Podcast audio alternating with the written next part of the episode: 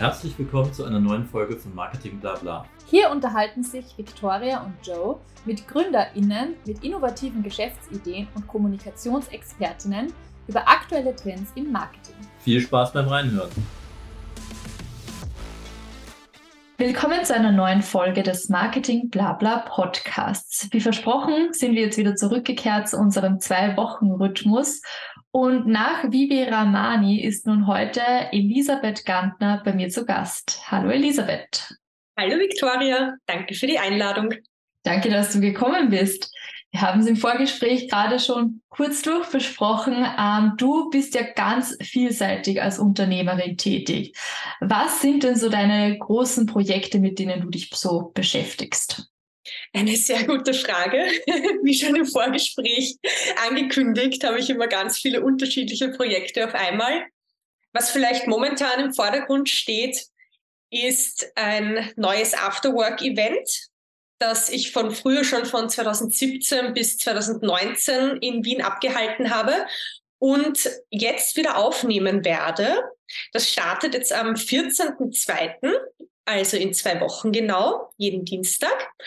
Äh, malen wir dann zusammen im Jam-Restaurant beim Schottentor ein Bild du hast eh auch schon äh, gesagt, die Zielgruppe sind jetzt keine Leute, die schon voll gut malen können, sondern die Zielgruppe sind wirklich Menschen, die eigentlich behaupten, überhaupt nicht kreativ zu sein und die äh, sagen, sie haben seit der Schule das nicht mehr gemalt Genau. Und diesen Menschen möchte ich einen Rahmen bieten, dass sie ihre eigene Kreativität entdecken können. Und es soll halt vor allem Spaß machen. Das heißt, es ist jetzt kein Malkurs, sondern man lernt natürlich schon was Neues, aber es soll ganz gemütlich und am besten mit einem Glas Wein in der Hand stattfinden. Okay, und das, was da rauskommt, das kann man sich dann auch wirklich aufhängen. Ja, natürlich. also, ich habe jetzt schon ganz viele Menschen beim Malen begleitet und ich muss sagen, es ist vielleicht ein, zwei Mal passiert, dass die Person so unzufrieden war, dass sie gesagt hat, das hängt sie sich jetzt nicht auf. Aber das war dann auch, also das war dann halt einfach auch lustig. Das war jetzt nichts, nicht so ernst gemeint und es war niemand enttäuscht, sagen wir es so. Eine gute, eine gute Experience kriegt man auf jeden Fall davon. Okay, und außerdem geht es ja auch ein bisschen um die Zeit zur Zeit, oder? Also das ist ja auch was, was man oft, glaube ich, hast du mir erzählt, viele zu zweit machen oder in Gruppen, die dann gemeinsam zu diesem Event gehen. Ganz genau, ja. Mhm. Okay, das ist mal Nummer eins. Wie geht's weiter? ähm, ich habe gerade meinen Online-Shop überarbeitet. Ich bin auch Künstlerin und äh, zeichne ganz unterschiedliche Dinge. Ich habe mich jetzt, ich habe jetzt ganz viel ausgemistet und ganz viele alte Kunstdrucke auf einen Flohmarkt, äh, auf einen Flohmarkt gehaut praktisch. Und im Online-Shop ist jetzt ganz clean, nur noch zwei Projekte. Das eine ist mein Tarot-Deck, das ich selber gezeichnet habe. Und das andere ist eine Reihe von ähm, Organen, also Organstudien, wo die jeweiligen Heilkräuter rauswachsen. Da habe ich zum Beispiel ein Herz, da wächst dann raus ein Herzgespann, ein Rosmarin und ein Weißdorn.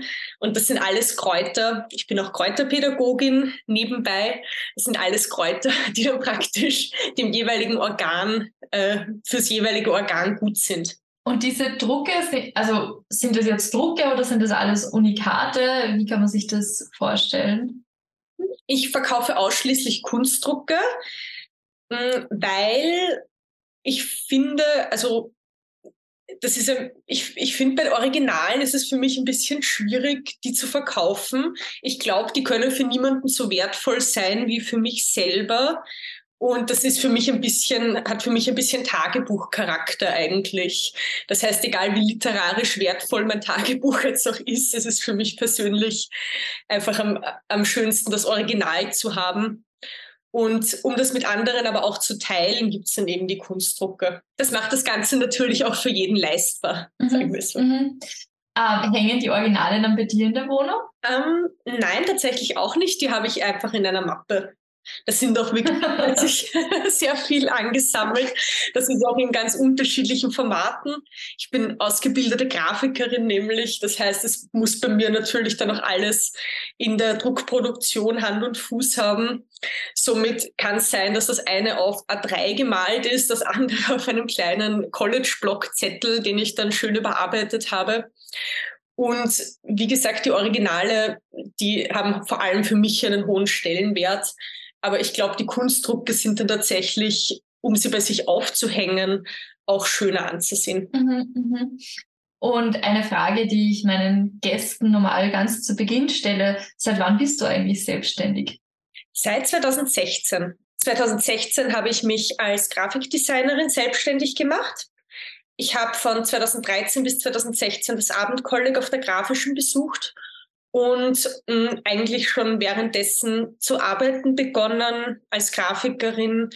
Einerseits eben tatsächlich als Grafikdesignerin in unterschiedlichen Projekten und andererseits als Trainerin für die Adobe-Programme. Also das sind so, Photoshop kennen wahrscheinlich die meisten.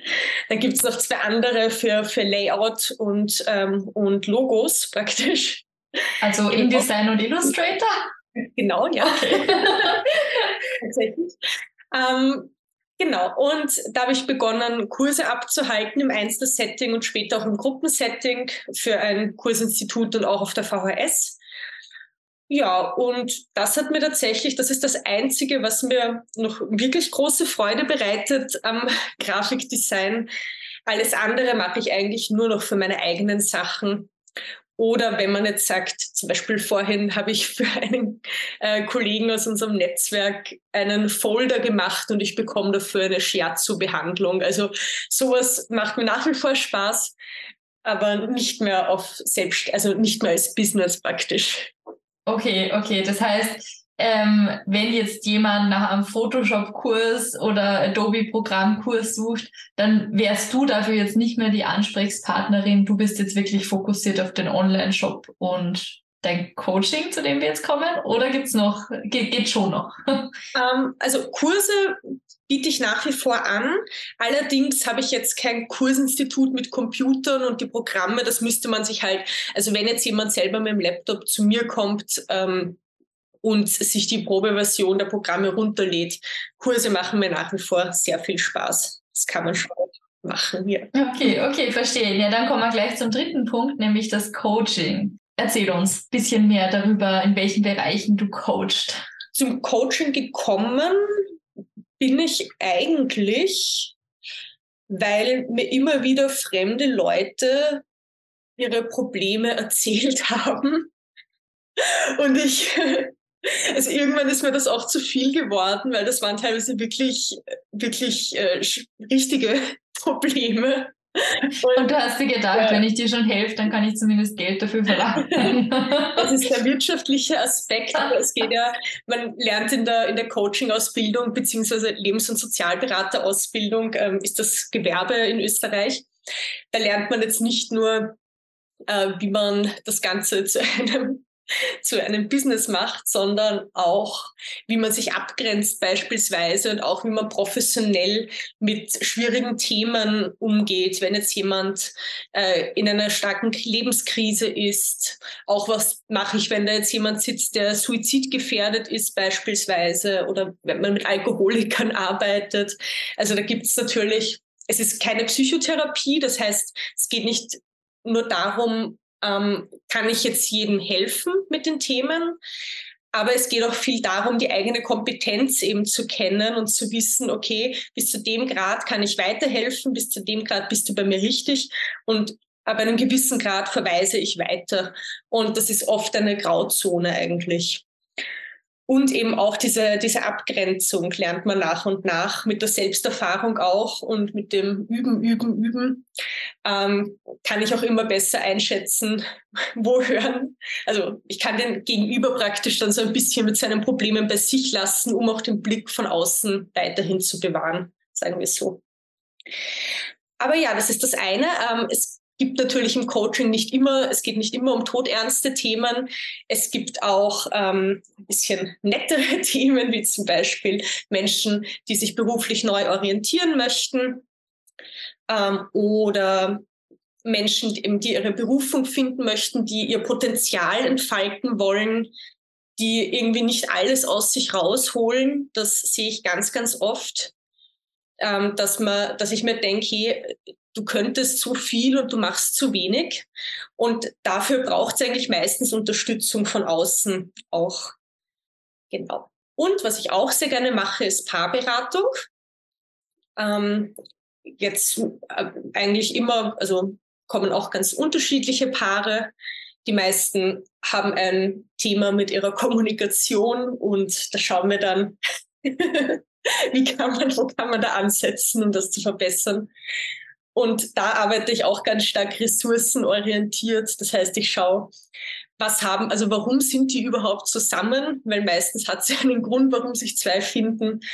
Ähm, und selbst wenn es zu einer Trennung kommen sollte, wie kann diese Trennung gut vonstatten gehen, dass man praktisch friedlich auseinandergeht und nicht mit so einem Mindset, ich habe die besten Jahre meines Lebens an dich verschwendet und auch in die Eigenverantwortung geht, damit man nicht dann als nächstes wieder in derselben Beziehung landet, nur mit einer anderen Person. Das kann nämlich sonst oft die Konsequenz sein. Mhm. Danke für den Überblick. Ich habe jetzt mitgenommen, es geht um berufliche Orientierung und eben auch um Paartherapie. Das machst du zum Beispiel auch. Wir haben ja viele unserer ZuhörerInnen sind Selbstständige oder sich oder gerade dabei, sich selbstständig zu machen. Und ich weiß, du bist ja auch im Bereich Stress und Druck in diesen Situationen und auch im Zusammenhang mit Reorientierung im Berufsleben tätig. Ähm, Gibt es etwas, das du denen jetzt gleich im Podcast mitgeben kannst ähm, oder etwas, das du sehr oft hörst, Situationen, die immer wieder kommen, die speziell eben diese Menschen betreffen? Ähm, das Problem bei solchen Ratschlägen ist, einerseits sage ich gerne, ein Ratschlag ist auch ein Schlag.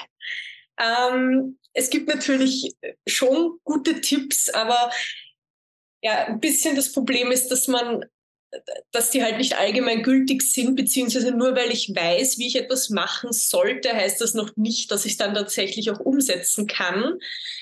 Ähm, ganz allgemein kann man sagen, schau, dass du dich nicht überforderst, schau, dass du nicht zu viele Dinge auf einmal anfängst, schau, dass du alles abschließt, bevor du was Neues beginnst.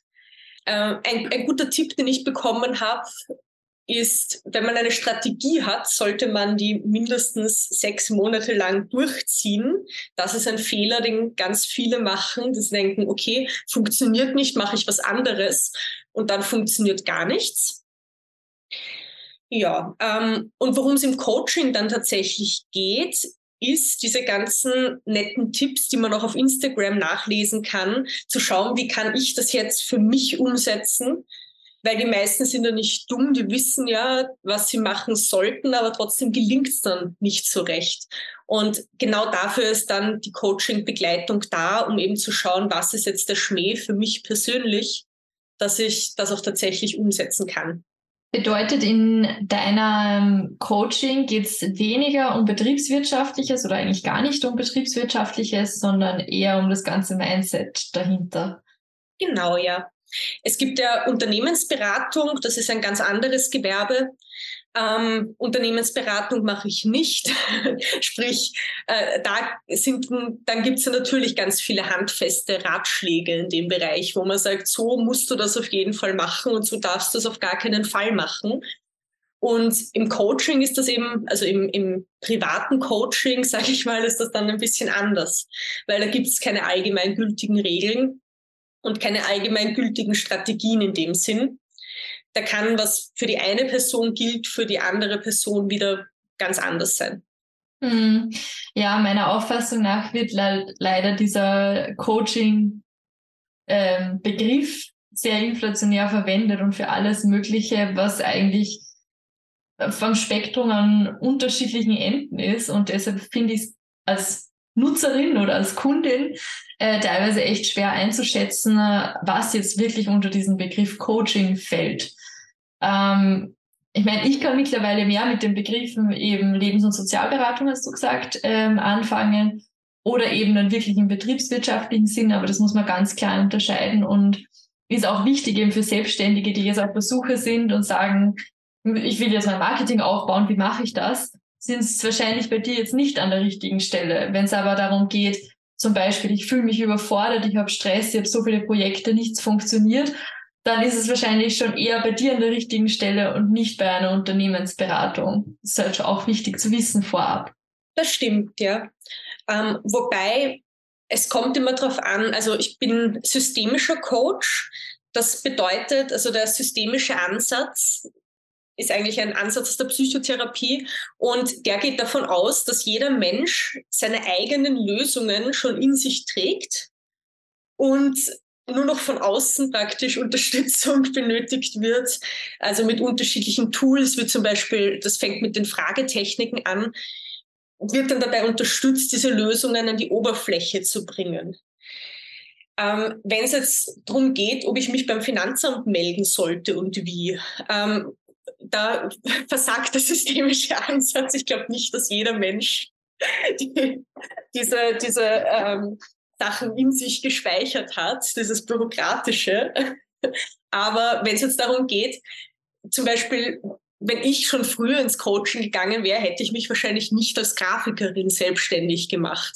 Ich bin zwar eine gute Grafikerin, aber es macht mir überhaupt keinen Spaß, das ähm, auf selbstständiger Basis oder auch im Angestelltenverhältnis für den anderen umzusetzen den ganzen Tag.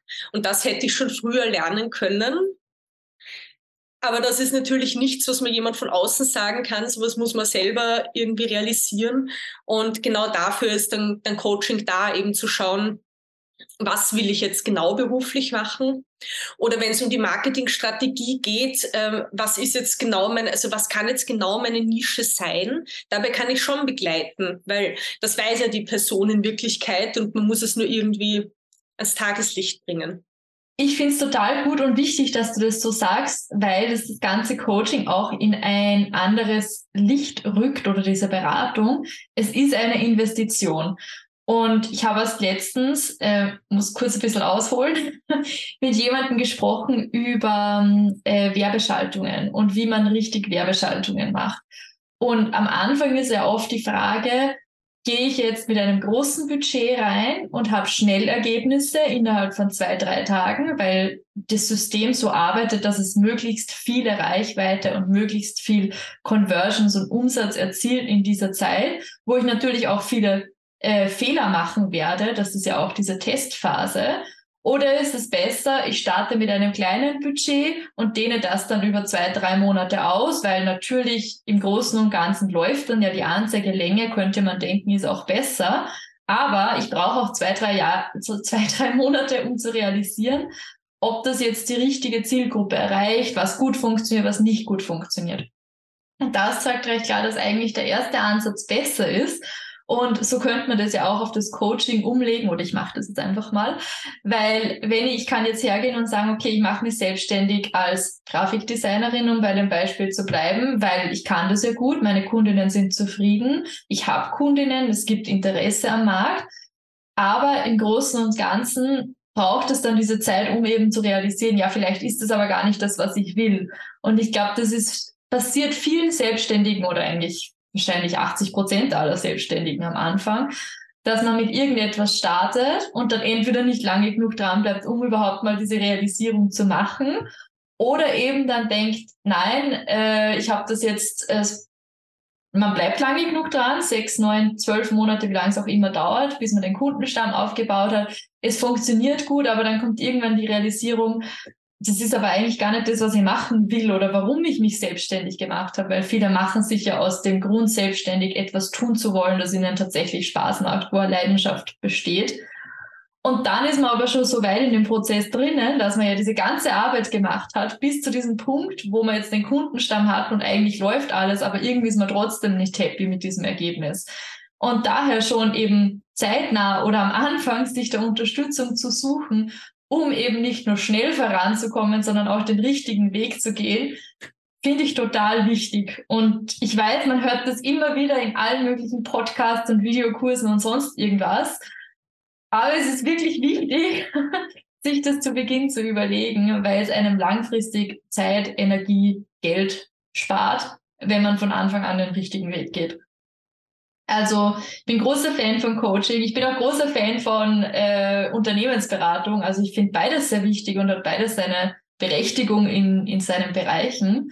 Ähm, ich wünschte nur, man hätte mir das früher gesagt. Ja, das verstehe ich sehr gut. Und oft ist es ja nicht das eine oder das andere, weil was ich ja von eigentlich schon vor meiner Selbstständigkeit gemacht habe, waren die Trainings. Und das macht mir nach wie vor Spaß. Das heißt, oft macht man ja schon so nebenbei. Ich habe das immer als etwas gesehen, was ich halt irgendwie mache, weil ich halt damit Geld verdienen kann. Wenn, äh, wenn ich gerade keine anderen Kunden habe, läuft's halt so nebenbei her. Aber in Wirklichkeit ist es genau das, was ich hauptsächlich machen möchte. Ähm, Stadtgrafikdesign. Wobei natürlich dann auch wieder alles, alles seine Vorteile hat. Also wenn ich mich damals nicht so reingehangen hätte, dann wäre ich jetzt nicht so gut darin und kann mir jetzt dafür wirklich alles von, von der Website über die Drucksorten, ich kann mir alles selber machen. Und das kostet ja auch wahnsinnig viel Geld, wenn man das machen lässt von jemand anderem. Und das ist auf jeden Fall ein, ein, ein Vorteil. Und ich glaube, es ist im Endeffekt egal, wenn man noch mehrere Anläufe braucht. Ich bin da auch äh, in ein ziemliches Burnout geschlittert, dadurch, dass mir das gar nicht so viel Spaß gemacht hat was mich ja dann auch wieder im Nachhinein weitergebracht hat. Weil jetzt kann ich mit, mit Menschen, die einen Burnout erleiden, ich habe da jetzt eine gewisse Feinfühligkeit für das Thema, kann sagen, ich habe das alles auch schon mal durchlebt und kann auch irgendwie die, die Hoffnung geben, dass es da einen Weg raus gibt, weil es wirkt dann meistens so, als, als äh, gibt es kein, äh, gibt keinen Ausweg aus der schrecklichen Situation. Und ja, man braucht vielleicht mal dann eine Pause und äh, muss eine Notbremsung machen und fliegt da vielleicht ein bisschen auf die Schnauze. Aber im Endeffekt ist es dann auch wieder etwas, was man gelernt hat. Und die meisten, also gerade in unserer Gesellschaft haben die meisten Menschen früher oder später einen Burnout. Da denke ich mir eigentlich ganz gut, dass ich das schon Anfang Mitte 20 hatte weil jetzt merke ich schon, dass ich tendiere dazu, mir immer viel zu viel aufzuhalsen und vorzunehmen, habe so viele Ideen und möchte dann alle auf einmal umsetzen.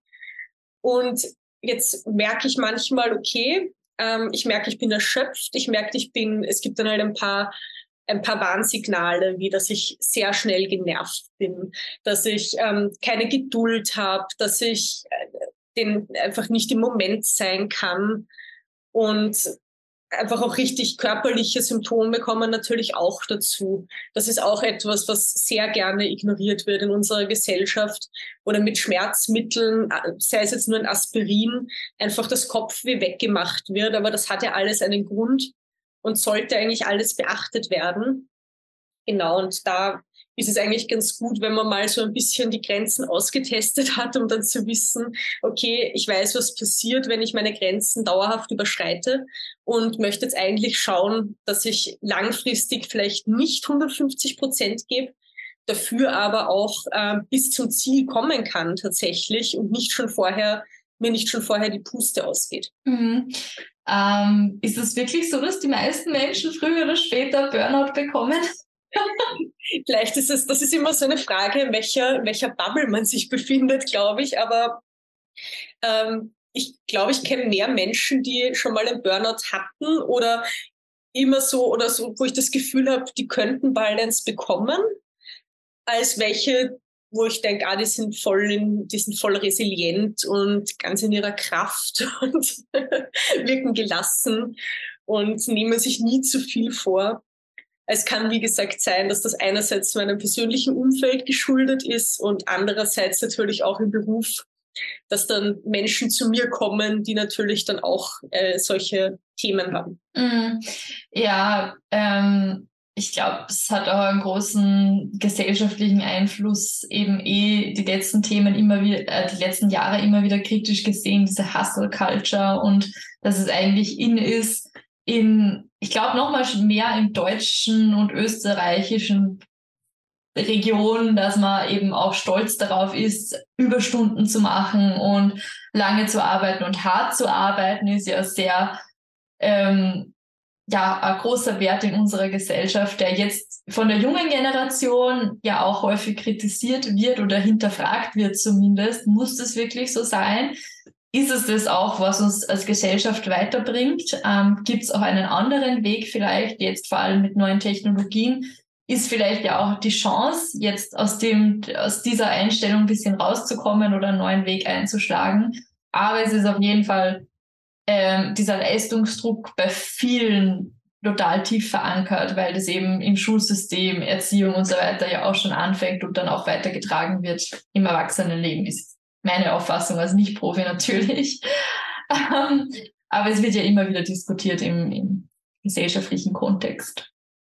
Okay, ähm, nächste Frage. Wie läuft das Coaching bei dir ab? Wie kann man sich das vorstellen? Ist das vor Ort? Ist das online? Wie oft kommen die Leute zu dir? Wie lange kommen die Leute zu dir? Gibt es Heilung? ähm,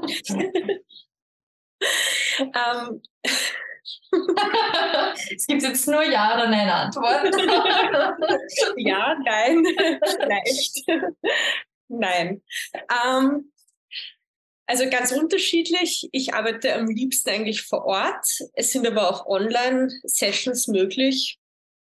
Ähm, da bin ich flexibel. Äh, ich finde, es ist besser, also wenn es irgendwie möglich ist, finde ich vor Ort besser wenn man da auch so die gesamte Person vor sich sitzen hat. Das war mal die erste Frage. Ähm, die zweite war, wie das Ganze abläuft. Genau. Ähm, sehr unterschiedlich. Das kommt darauf an, wer da vor mir sitzt und was das genaue Anliegen ist. Es startet eigentlich immer mit einem Gespräch, dass man mal schaut, eine Art Bedarfsanalyse, was gerade los ist, äh, warum die Person da ist und ja, dann schauen wir, was passiert. Es kann dann entweder sein, dass es eine reine Gesprächssitzung bleibt, weil oftmals ist das, also für viele ist das absolut ausreichend, sage ich mal. Und man kommt häufig auch schon mit Fragestellungen sehr weit. Ähm, was ich auch gerne, womit ich auch gerne arbeite, ist sogenannte Aufstellungsmethoden, also mit entweder einem Systembrett. Sagt der Aufstellungsarbeit was? Nicht direkt. Ähm, das ist aus dem systemischen Coaching, kommt ursprünglich aus der Familienaufstellung. Also um kurz muss ich ein bisschen ausholen. Die Familienaufstellung ähm, war ursprünglich äh, gehört eigentlich zum Ursprung des systemischen Coachings dazu. Da hat mal eine Therapeutin, eine Familientherapeutin gesagt, es bringt nichts, wenn man jetzt dieses Einzel also wenn jetzt die, die, Eltern das Kind zu ihr schicken, weil das Kind ist ja nur ein Teil des ganzen Systems, daher auch der Name. Das System ist in dem Fall die Familie, die, die Schule, also mit Mitschülern, Lehrern, ähm, bis hin zum Wohnort und also wirklich alles, was man, womit man zu tun hat den ganzen Tag an Menschen und, und allem, was einem gibt. Das ist das System, in dem man sich befindet. Und somit hat diese Therapeutin gesagt, sie holt jetzt die gesamte Familie mit in die Sitzung. Und die Familienaufstellung war ursprünglich wirklich, dass sich die Familie aufgestellt hat im Raum und dann daraus äh, nachher interpretiert wurde und reflektiert wurde, was da passiert, also was da jetzt genau zu sehen ist, wenn zum Beispiel einer in der Ecke steht und in die Ecke schaut oder ganz überspitzt dargestellt, wenn der Vater äh, seinen Fuß auf der Brust von einem Kind stehen hat. Ich weiß nicht, so stelle ich mir das jetzt überspitzt vor, dass man dann gewisse Dinge dann daraus ableiten kann. Ähm, und daraus hat sich dann die Familienaufstellung, wie sie heute ähm, praktiziert wird, entwickelt. Da kommt dann nicht die Familie persönlich her, sondern äh, sogenannte Repräsentanten. Da sage ich dann als Person, die aufstellen lässt zum Beispiel, das ist mein Thema, jetzt ähm, repräsentiert eine Person im Raum, repräsentiert mich selbst, dann repräsentiert wer Vater, Mutter. Es können aber auch abstrakte Elemente ähm, und Beziehungen aufgestellt werden als Personen. Und dann entsteht da mit echten Menschen im Raum eine gewisse Dynamik. Und dieses Prinzip, also es geht im Grunde um Sichtbarmachen von, von Prozessen oder von Beziehungen. Und dieses Prinzip kann man jetzt auch nehmen und sagen, ähm, ich nehme jetzt ein, ein Brett mit Figuren. Zum Beispiel, das können Schachfiguren sein, das können Steine sein, das können irgendwelche Objekte sein. Das mache ich manchmal auch äh, mit Freundinnen im Kaffeehaus, wenn wir irgendein Thema haben, dass wir einen Schlüsselbund, ein Bierglas und ein, was wir halt so noch dabei haben, nehmen und dann tatsächlich eine Aufstellung damit machen. Und das ist ein super, ein super Tool, um Klarheit zu bekommen oder auch so diesen Blick von außen tatsächlich auf eine bestimmte Situation mit Objekten auf einem Brett.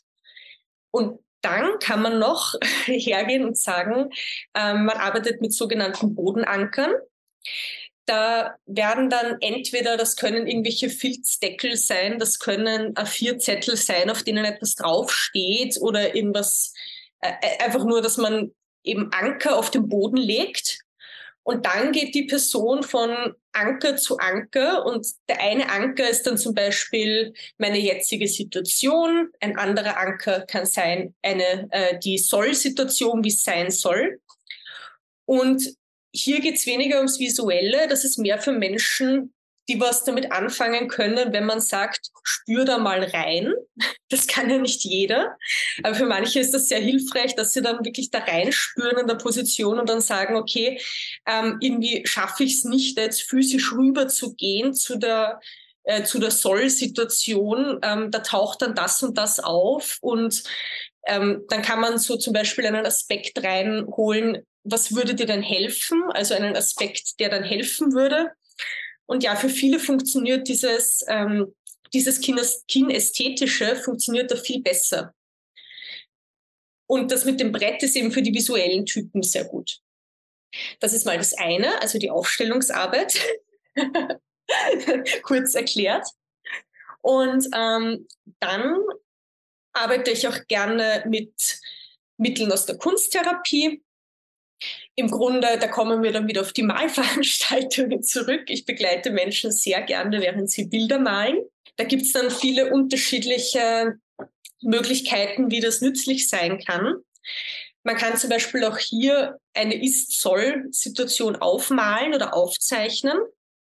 Man kann mit Acrylfarben, da trocknet die Farbe nach wenigen Minuten, kann man auch etwas übermalen praktisch. Das kann auch sehr nützlich sein. Ich habe da gerade Bilder in meinem Kopf. Ich kann mir vorstellen, wenn man kein visueller Typ mit vielen Bildern im Kopf ist, dass das dann vielleicht nicht so gut vorstellbar ist. Ähm, kurz gesagt, äh, das ist auch sehr toll. Einerseits auch für die visuellen Typen, die einen, die ihre inneren Bilder nach außen tragen wollen. Und andererseits aber auch für die Menschen, die sich schwer tun, einfach nur zu reden, ohne etwas dabei zu tun. Und hier kann man dann auch dann, also wird einerseits während des Prozesses gesprochen oder auch geschwiegen, das kommt halt ganz drauf an. Und im Anschluss wird reflektiert, was, äh, was sieht die Klientin, der Klient, was sieht die Person da gerade in dem Bild. Und dann, das habe ich seit diesem Jahr ähm, für die Praxis auch für mich entdeckt. Ich bin ja auch Kräuterpädagogin, wie ich schon erwähnt habe, und ähm, arbeite also zu, zur Kräutergeschichte und Phytotherapie gehören ja auch, gehört ja auch die Aromatherapie dazu, also die Arbeit mit ätherischen Ölen. Und das ergänzt sich wieder super mit dem Coaching, weil ätherische Öle wirken direkt aufs limbische System, also praktisch auf äh, den ältesten Teil von unserem Gehirn. Und somit noch bevor wir bewusst wahrnehmen, was da gerade passiert, bevor du bewusst sagst, den Duft mag ich oder den Duft mag ich nicht, löst er schon etwas aus. Das heißt, man kann mit Aromatherapie wirklich ganz hervorragend ergänzend noch arbeiten, um entweder ähm, eben eine zu beruhigen, wenn jetzt jemand ganz aufgeregt ist, oder eben um die Stimmung auch positiv zu beeinflussen oder ähm, um auch Dinge zu ankern. Das mache ich auch gerne. Wenn man zum Beispiel zu einem Ergebnis gekommen ist, dann kann ich sagen, so, jetzt such dir einen Duft zu diesem, zu diesem guten Gefühl, das du dir da gerade erarbeitet hast, aus. Und dann gebe ich ein bisschen was von diesem Duft mit, dass man sich das auch auf diese Art und Weise wieder zurückholen kann. weil was schon ganz häufig passiert ist, dass man sich zwar ganz viel, ganz viel Tolles erarbeitet hat in, diesen, in dieser Stunde, in diesen eineinhalb Stunden, aber das verschwindet dann im Alltag auch wieder recht rasch. Und da sind die ätherischen Öle auch eine gute Möglichkeit, das mitzugeben als Anker. So, jetzt darfst du auch wieder mal was sagen.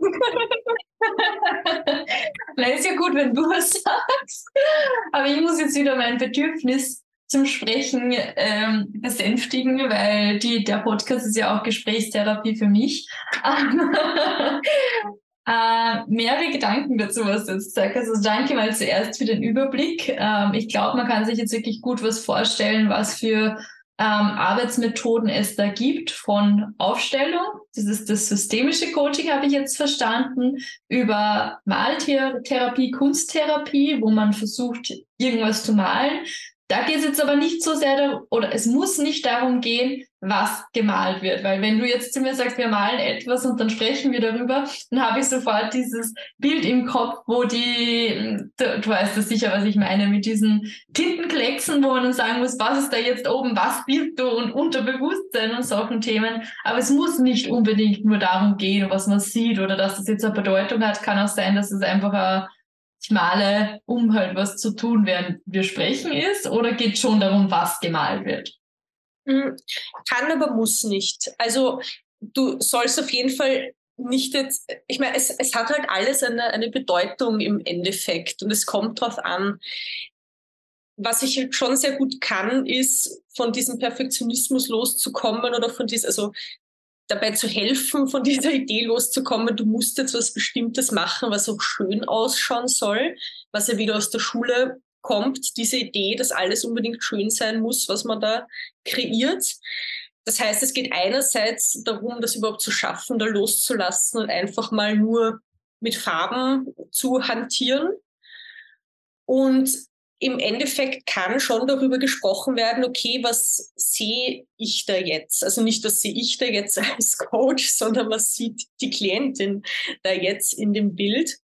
Und das unterscheidet zum Beispiel von den Rorschach-Tests. Ähm, ich bin mir gerade zwar nicht sicher, ob genau das war's. Ja. Ich glaube, die Rorschach-Tests funktionieren schon so, dass ich da jetzt sage, ich, also eine Person sieht einen Schmetterling, die andere einen toten Schädel und das hat dann irgendeine, dann sagt der Arzt oder, oder eben der Therapeut dann, okay, du siehst das, das bedeutet das und das. Und so läuft es im systemischen Coaching niemals ab, dass der Coach sagen würde, das bedeutet jetzt das und das, sondern es geht immer darum, was bedeutet das für dich als Klientin? Was siehst du darin? Was hast du da für Assoziationen? Und ich kann schon Input geben, auch von außen, wenn du anstehst. Oder ich kann sagen, ähm, also wenn, wenn du auch fragst, was bedeutet denn jetzt grün in der Farbenlehre? Kann ich dir schon was dazu sagen. Oder wenn du mich fragst, wie findest du das, kann ich schon was sagen. Aber das dient dann halt mehr so als, als, als, als Horizonterweiterung oder als Input, Inspiration und nicht als, so, ich bin die Expertin und ich sage jetzt, das bedeutet das. Weil das kann ja komplett unterschiedlich sein. Das heißt, das Wort systemisch bezieht sich jetzt nicht nur auf die Aufstellung, sondern eigentlich alles, was du machst, ist systemisches Coaching. Ähm, es ist der Ansatz, mit dem ich hauptsächlich arbeite. Mhm. Also ich mag halt diese Idee, dass der Klient, die Klientin Experte für die eigenen Probleme ist und nicht der Coach, Therapeut. Das nimmt ja auch so viel Druck raus für mich, mhm. dass ich sage, ich muss die Lösungen nicht haben. Die Person hat die Lösungen eh selber. Ich finde, das ist eine gute Basis. Und dann nehme ich noch ergänzend also ich beschäftige mich, wie du vielleicht schon bemerkt hast, mit ganz unterschiedlichen Dingen. Und das nehme ich dann ergänzend dazu. Zum Beispiel die Tarotkarten. In den Tarotkarten gibt es dann wieder Symbolik, die zum Beispiel von Jung, da kann man von, von C.G. Jung viel nachlesen. Aber wenn ich jetzt mit den Tarotkarten in der Praxis arbeite, dann geht es jetzt nicht darum, eben, dass ich sage, dieses Symbol heißt jetzt das und das, sondern da kann ein und das, dieselbe Karte mit ein und denselben Symbolen für zwei Leute was komplett unterschiedliches heißen. Genau, ich habe zum Beispiel ein Tarotbuch, da kann ich nachlesen, Und äh, Jung hat sich ja sehr viel mit, mit Symbolen beschäftigt und ähm, mit Archetypen. Und natürlich stimmt das alles und hat alles eine Berechtigung. Und ich kann auch Input eben wieder von außen geben und sagen, hey, äh, laut dem und dem bedeutet das oder kann das das und das bedeuten. Aber in Wirklichkeit geht es für mich jetzt als Systemikerin vor allem darum, was sieht die Klientin, der Klient, was sieht die in dem Moment, gerade in der Situation, in dieser Karte oder in dieser Symbolik und was heißt das jetzt in diesem System? Also das ist dieser sogenannte Konstruktivismus auch, dass der Mensch eben so ein Ganzes ist mit den ganzen Erfahrungen, die er gesammelt hat und mit, mit den ganzen Menschen im Umfeld. Also all das kommt halt irgendwie zusammen und ergibt dann halt, dass in einem bestimmten Moment etwas ganz Bestimmtes wahrgenommen wird. Und damit kann man halt super dann weiterarbeiten, sage ich mal. Und da ist es dann irgendwie wurscht, was das jetzt ursprünglich bedeutet, weil es nur wichtig ist, was bedeutet es jetzt in dem einen Moment gerade. Okay. Ähm, also ich muss zugeben, mit Tarotkarten kann ich selbst nicht besonders viel anfangen. Ähm, das, ich kenne Tarotkarten eigentlich immer nur so in diesem Zusammenhang. Ja, lass uns Karten legen. Ich lege dir jetzt die Karten und es kommt jetzt dieses oder jenes raus. Aber wir nehmen es eigentlich beide nicht wirklich ernst, was da rauskommt oder warum man jetzt irgendwas gezogen hat. Aber so wie du es erklärst, ist es ja auch nicht so, dass da jetzt irgendwer einfach irgendwelche Karten zieht oder schon. Ähm, bei mir darf man entweder die Karten ziehen oder auswählen, je nachdem, das kannst du dir aussuchen, so wie du möchtest. Und sie sind halt für mich zumindest kein, kein Wahrsagetool. Also es geht nicht darum, ähm, es geht nicht darum, was soll ich jetzt machen in der Situation ähm, oder was bringt die Zukunft, sondern es geht darum, was ist jetzt gerade da und was passiert, wenn ich diese Karte jetzt anschaue und was kommt da hoch. Also es ist eine super Inspirationsquelle auch, wenn man ansteht und für verkopfte Menschen wie mich, also ich tendiere dazu, sehr verkopft zu sein, ist es dann eine sehr gute Brücke zwischen Verstand und Gefühlen. Dass ich, weil ich versuche dann immer stur oft dagegen zu arbeiten, was ich da sehe. Und ich finde, es kann halt sehr hilfreich sein, wenn man im Leben ansteht, um dann noch einen weiteren Input zu bekommen und eben zu schauen, je ein und dieselbe Karte kann an einem an dem Tag eine ganz andere Bedeutung haben als an einem anderen Tag. Und das ist dann das Interessante für mich zumindest. Und das, was du gemeint hast mit dem, wir legen jetzt Karten und finden es lustig, was dabei rauskommt, das ist dann halt auch, ich meine, das hat auch, ähm, ist auch schön. Also ich würde das jetzt gar nicht, äh, gar nicht runter machen. Ich finde das auch nett. Mm, das, dafür würde ich halt niemanden bezahlen. ja, so von meinen Freunden hat mich auch noch nie jemand darum gebeten, jetzt dafür zu bezahlen.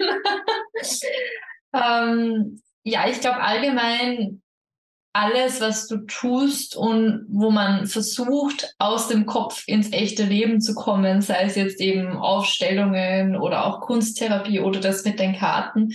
Auch Aromatherapie hilft ja, weil alles, was eben nimmer nur im Kopf stattfindet, sondern jetzt in der realen Welt auch einen, einen Bezugspunkt hat, ist wahrscheinlich auch leichter zu verarbeiten oder das ist das, was man immer wieder hört.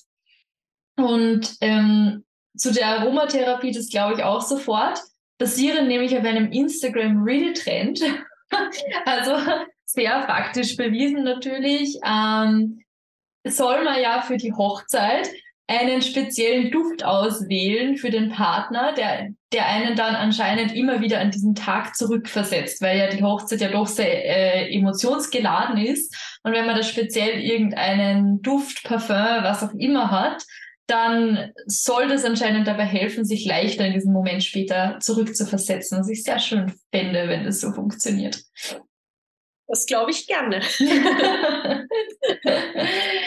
okay. Ja, ich habe nicht gemacht, aber du hast noch die Chance, glaube ich, oder? Ja, ich kann das relativ ähm, sicher behaupten, dass mein Freund sich nicht diesen Podcast anhören wird. Also kann ich das dir jetzt doch einfach mal so erzählen. ähm, Okay, ähm, ich schaue auf die Uhr, wir sind schon voll weit fortgeschritten eigentlich. Oh Gott, diese Folge wird wieder super lang. Ähm, ich würde trotzdem gerne noch auf deine anderen Projekte eingehen. Ähm, vielleicht ein bisschen kürzer zu Paint and Sip, hast du ja schon gesagt. Ähm, dass jetzt bald dann auch das, dieses Event zu Valentinstag stattfindet, aber das findet ja regelmäßig statt. Wie ist es denn dazu gekommen, dass du diese, Art von Events eigentlich anbietest? Ähm, also es hat 2017 angefangen. Da hat mich ein Freund, der in der Startup-Szene unterwegs ist, hat mich gefragt, ob ich das für ein deutsches Startup in Wien abhalten möchte. Das Konzept kommt ursprünglich aus Amerika. Das heißt entweder im Paint and Sip oder Paint and Wine oder ähnliches. Und ich habe zuerst äh, reagiert mit, ich kann nicht malen. Und er hat gemeint, ah, doch, doch, das kannst du, das schaffst du schon. Und das hat mich ja wirklich überredet. Und äh, tatsächlich habe ich das dann halt einmal gemacht. Da ist die aus Deutschland hergekommen, hat mir einerseits ganz viel Material und Staffeleien angeschleppt und andererseits halt erklärt, worauf ich achten soll. Und ja, dann hat das begonnen im Mitte 2017 war das eben. Und dann habe ich, dann irgendwann lief das so gut. Ich habe das dann wirklich, das war auch damals schon an Dienstagen, jeden Dienstag gemacht. Leider kam dann irgendwann ein anderes Startup aus Deutschland, das von der Höhle der Löwen zwei Millionen Euro Werbebudget bekommen hat und ähm, mich uns ein bisschen vom Markt verdrängt hat. Somit habe ich das dann ruhen lassen. Dann kam ohnehin Corona. Und ja, jetzt habe ich mir gedacht, warum starte ich jetzt nicht wieder damit? Habe jetzt mal alle meine Freunde eingepackt und ein Probe-Event und auch gleichzeitig ein, ein Foto-Event äh, veranstaltet vor einer Woche. Und jetzt freue ich mich schon wirklich sehr, wenn das wieder regelmäßig stattfinden kann. Weil es hat mir einerseits wirklich immer wahnsinnig viel Spaß gemacht. Und ich mag das auch eben so gerne, wenn Menschen, die behaupten, sie können nicht malen, sie sind komplett unkreativ, wenn die dann eines Besseren belehrt werden und dann eigentlich wirklich in 99 Prozent der Fälle ein urschönes Bild mit nach Hause nehmen. Das ist richtig, richtig nett anzusehen für mich auch. Genau, und ich habe dann einmal die Woche einen sehr schönen Abend, wo ich unterwegs bin. Und das ist natürlich auch ein cooles Afterwork. Also ich habe jetzt keine, keine regelmäßige Arbeit, der ich nachgehe im Büro, wo ich dann nachher zum Afterwork ginge. Aber gerade deshalb ist es, also ich bin ehrlich gesagt doch lieber Veranstalter, als dass ich an einer Veranstaltung teilnehme. Das ist mir beim Catering ganz stark aufgefallen. Ich arbeite lieber, äh, weiß ich nicht, auf einem Ball oder sehe ganz coole Orte, aber habe da was zu tun und arbeite und, und macht auch Spaß. Also ich bin tatsächlich als Gast dort. Und so geht es mir jetzt auch bei dem. Ich freue mich, dass ich einmal die Woche jetzt ein cooles Afterwork-Event äh, besuche und auch gleichzeitig veranstalte und dort immer ganz viele voll tolle Leute kennenlerne. Und ich freue mich schon wirklich, wenn das jetzt wieder wöchentlich stattfindet. Es fällt mir ein bisschen schwer, dir zu glauben, dass du nicht gerne als Gast bei Events bist, bei der Anzahl von Events, die du wöchentlich besuchst. Ja, da, ich meine, das ist wieder was anderes. Da, das ist ja sehr unverbindlich. Also ähm, die Victoria spielt darauf an, dass ich mit der Vivi, die letzte, letztes Mal zu Gast war. Wir besuchen ein bis fünf, äh, ich sage jetzt mal, Netzwerkveranstaltungen in der Woche. Und unsere Follower auf Instagram finden es immer schon ganz lustig, wenn wir schon wieder unterwegs sind und schon wieder Netzwerken gehen. Aber ja, das macht uns sehr viel Spaß. Naja, es ist halt wirklich komplett unverbindlich. Wenn es uns irgendwo nicht gefällt, dann gehen wir halt gleich wieder. Ob das jetzt irgendeine große Tagung ist oder in einem netten Café am Abend. Das ist vollkommen egal, wenn, wenn dort gute, gute Atmosphäre ist und nette Menschen, mit denen wir uns austauschen können, dann bleiben wir und sonst gehen wir halt wieder. Und ja, also ja, ich bin schon noch teilweise zu Gast bei Veranstaltungen. Aber ich weiß sowas wie eben äh, sowas wie, wie, wie Bälle oder, oder eigentlich auch so Tagungen, Seminare, obwohl Seminare besuche ich sehr gerne selber. Aber ja, mir macht es mehr Spaß, wenn ich mir sicher bin, ich werde dort was zu tun haben und mir kann keine Sekunde langweilig sein, sagen wir so. Ja, es äh, kann ich schon nachvollziehen auch. Also ich bin auch eher der Typ, der gerne bei Veranstaltungen arbeitet. Deshalb bin ich auch Eventmanagerin, überraschenderweise. Ähm, aber ich kann das total nachvollziehen, weil dann hat man halt irgendwie immer Aufgabe, irgendwas zu tun und kommt irgendwie mehr so in dieses Behind the Scenes von der Veranstaltung. Das mag ich äh, voll gerne und selbst Veranstalter sein. Ähm, man hat auch trotzdem ziemlich, ziemlich viel Freiraum, Spielraum, die Veranstaltung so zu gestalten, wie einem das gefällt und wie man auch selbst eben der Meinung ist, dass es am besten für die Gäste ist. Und ich glaube, das ist auch so ähm, muss jetzt nicht nur im Business-Kontext sein, sondern ich bin auch privat gerne Veranstalter. Also wenn es irgendwelche Geburtstagspartys zu organisieren gibt, dann kann das gerne immer bei mir stattfinden, ne? weil ich das einfach voll gerne mag, dann da der Host zu sein, auch wenn ich jetzt nicht der Überhost bin, der die ganze Zeit nur jeden fragt, ob er eh noch was zum Trinken mag. Ähm, aber trotzdem eben das ganze Organisation drumherum macht mir eigentlich auch sehr viel Freude. Und da du das jetzt schon so aufgelegt hast, dieses Thema, muss ich kurz eine Werbeeinschaltung einspielen. Ähm, zum Thema Matura-Ballmesse, weil wir haben tatsächlich in zwei Wochen, na eigentlich nächste, oh Gott, nächste Woche, an dem Tag, wo dieser Podcast rauskommt, tatsächlich, einen Matura-Ball-Workshop in Salzburg, der richtet sich an alle Matura-Ball-Komitees, die ihren Ball für Herbst oder Frühjahr 2023, 2024 planen. In dem Workshop heute erfährt man alles über das Thema Ballplanung, Fotografie und Druck. Was gibt es zu beachten? Es gibt Checklisten, Goodiebags und eine Fotobox zu gewinnen. Und äh, in der Woche danach, am 16. Februar, gibt es das gleiche Event nochmal in Linz. Ähm, da ist es die Matura Ballmesse. Richtet sich eben ein Komitee speziell aus Oberösterreich ähm, vermutlich sind jetzt keine Komitees unter den Hörerinnen, aber vielleicht kennt ihr ja jemanden, der jetzt gerade in der Abschlussklasse ist oder in der siebten bzw. vierten Schulstufe ist und für den dieses, dieses Event interessant sein könnte. Weitere Infos gibt's auf ballbox.at slash Matura-Ballmesse. Zurück zu Elisabeth. Was ich noch besonders gut finde übrigens an Paint and Zip ist äh, der Zip-Faktor. ähm, da legt man vielleicht Perfektion auch nochmal einfacher ab, oder? Auf jeden Fall, ja. Ich wollte das diesmal nicht ähm, zu stark mit dem Weinaspekt aufziehen. ähm, auch wenn ich selber gerne mal ein Glas Wein trinke. Aber ich habe mir gedacht, es gibt äh, vielleicht auch Leute, die sich dann davon abschrecken lassen. Man muss natürlich nichts trinken.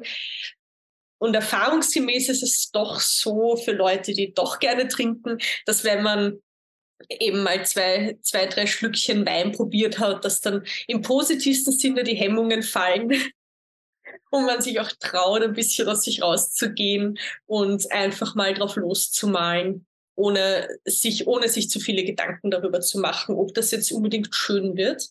Weil das Tolle ist, erfahrungsgemäß, es wird immer schön. Und wenn es nicht schön wird, es ist nach fünf Minuten trocken und man kann einfach drüber malen.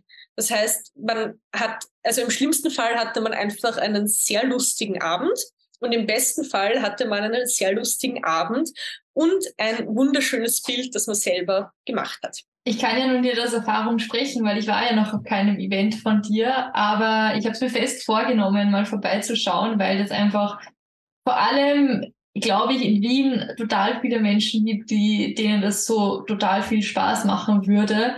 Und ich finde, das ist auch eben, eh, wie du es eigentlich genau richtig erklärt, dass man einfach mal was macht, wo jetzt nicht Perfektion dahinter stecken muss, wo jetzt nicht alles äh, wunderschön sein muss und jeder Pinselstrich perfekt, sondern wie im Leben eigentlich bei so vielen, wenn es nicht passt, dann machen wir es halt einfach nochmal oder anders das nächste Mal.